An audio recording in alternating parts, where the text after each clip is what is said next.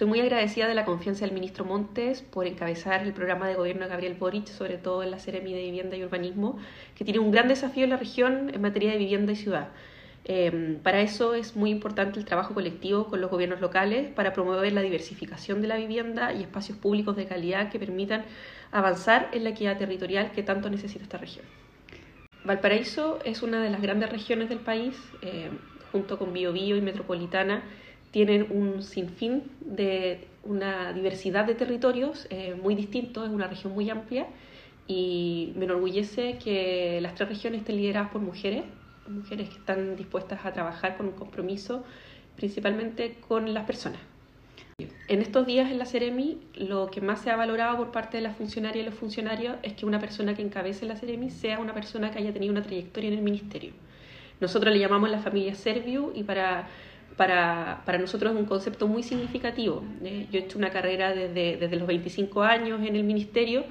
eh, ocupando eh, distintos puestos y ha sido parte de un trabajo colectivo, no solo un trabajo personal, sino de equipos multidisciplinarios, de muchas mujeres, de muchos hombres, de muchos compañeros,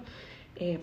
que han permitido finalmente de que este liderazgo lo pueda tomar una funcionaria de carrera. Oferta habitacional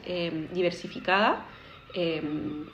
a corto plazo, principalmente para abordar el problema de campamento o la problemática de campamentos que, ocurre en la región, que sabemos que es una de las regiones con más, cantidad de campamentos que ha aumentado por el efecto de la pandemia, migración y, otros factores. Por lo tanto, el, poder liderar el sector, el poder trabajar con los gobiernos locales, con el gobierno regional en esta materia es fundamental. Así también eh, que estas viviendas sean de calidad y que tengan y vayan en función de espacios públicos consolidados. Eh, porque no, hemos, hemos, dado cuenta que en estos tiempos de, encierro contar con un espacio público cambia drásticamente la calidad de vida de las personas. Entonces, el énfasis es en generar proyectos integrales que no sean solo eh, vivienda o solo espacio público, sino que estén eh, conectados.